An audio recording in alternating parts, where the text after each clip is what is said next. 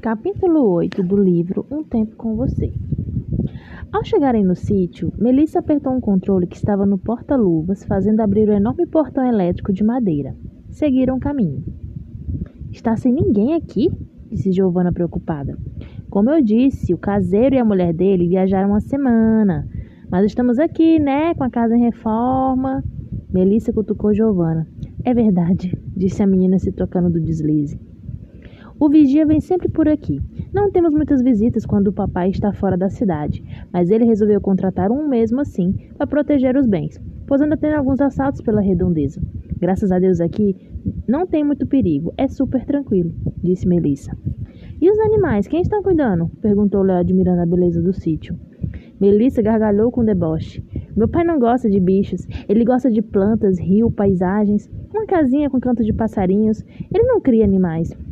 Pra quê, né, amiga? disse Giovana.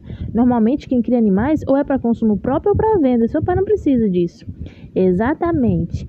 Meu pai considera aqui mais um local onde ele pode andar de jet ski, nadar, dormir a tarde inteira na rede, após um delicioso almoço, fazer churrasco com os amigos. Nada de cachorros perebentos correndo e latindo, fedor de fezes de galinha gado regurgitando, não. Ele está pensando em comprar alguns cavalos para passeio e fazer um rancho. Mas como compramos há pouco tempo e ele viaja muito, ainda não foi possível. O caseiro fica mais para cuidar da limpeza da casa e poda das árvores, etc. O carro estacionou próximo uma árvore.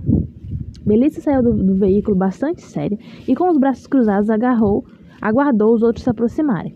O rapaz, além da mochila nas costas, levava consigo dois livros e um caderno pequeno. Usava short jeans e uma camiseta simples sem estampa. Giovanna, também com mochila e um short jeans, usava regata. Tirou os óculos escuros e se aproximou da amiga quando o rapaz observava algumas plantas exóticas. Eu vou ficar aqui sozinha com esse cara mesmo. Você vai fazer isso comigo, cochichou Giovanna. Você viu? Ele só falou uma vez durante o caminho todo. Ana, relaxa. Depois eu venho para buscar vocês. Agora você vai estar livre. Pense positivo. E afinal de contas, você realmente estava precisando de ajuda para essa prova. Nossa, eu nem acredito que eu estou tendo que passar por isso. Eu confesso que até fiquei meio chateada com você, Melissa. Melissa sorriu.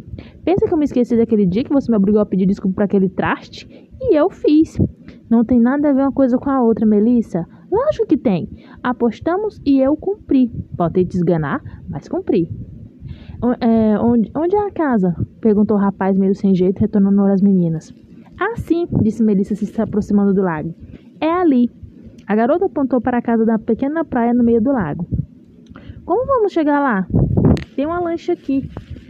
Você sabe andar de lancha? perguntou Giovanna querendo sorrir. Claro que sim, gargalhou Melissa. Eu não sabia, mas aprendi com o pai, porque adoro pegar bronze na prainha. Vou e volto sozinha. Tentei me arriscar a nadar, mas é muito fundo. Eu sei nadar, mas só teria coragem de ir se fosse com alguém. Eu sou muito medrosa, até porque tem um tempo que eu não nado. Meus primos estão, estão me devendo companhia. Léo, desconfiado, olhou para as duas garotas. Para quem estava passando alguns dias por ali, por que, que Giovanna agia como se tudo fosse novidade? A verdade é que as duas não se atentavam aos tremendos, aos tremendos deslizes que estavam dando. Nossa, a casa é uma miniatura. A mansão do meu pai é mais ali na frente, disse Melissa apontando para outro caso na continuidade da estrada, enquanto ligava o motor da lancha. Corajosa, não me mate nessa viagem de barco, viu? Deixa que o estranhozinho se encarrega disso, cochichou Giovanna, fazendo Melissa gargalhar. Os três jovens subiram na lancha e atravessaram o lago. Assim que Giovanna e Léo desceram, Melissa entregou a chave da casa para a amiga e retrucou. Mais tarde eu volto para buscar vocês. Como assim? perguntou Giovanna disfarçando. Tenho que buscar a mãe no serviço, o carro dela está na revisão. No fim da tarde todo mundo já está em casa. As duas amigas se entreolharam. Tudo bem, só não esquece da gente. Claro que não, estamos morando aqui, meio difícil esquecer, né? Disse ela novamente, querendo esganar a amiga por mais um deslize. Léo olhou a cena agindo como se não tivesse percebido o que estava acontecendo.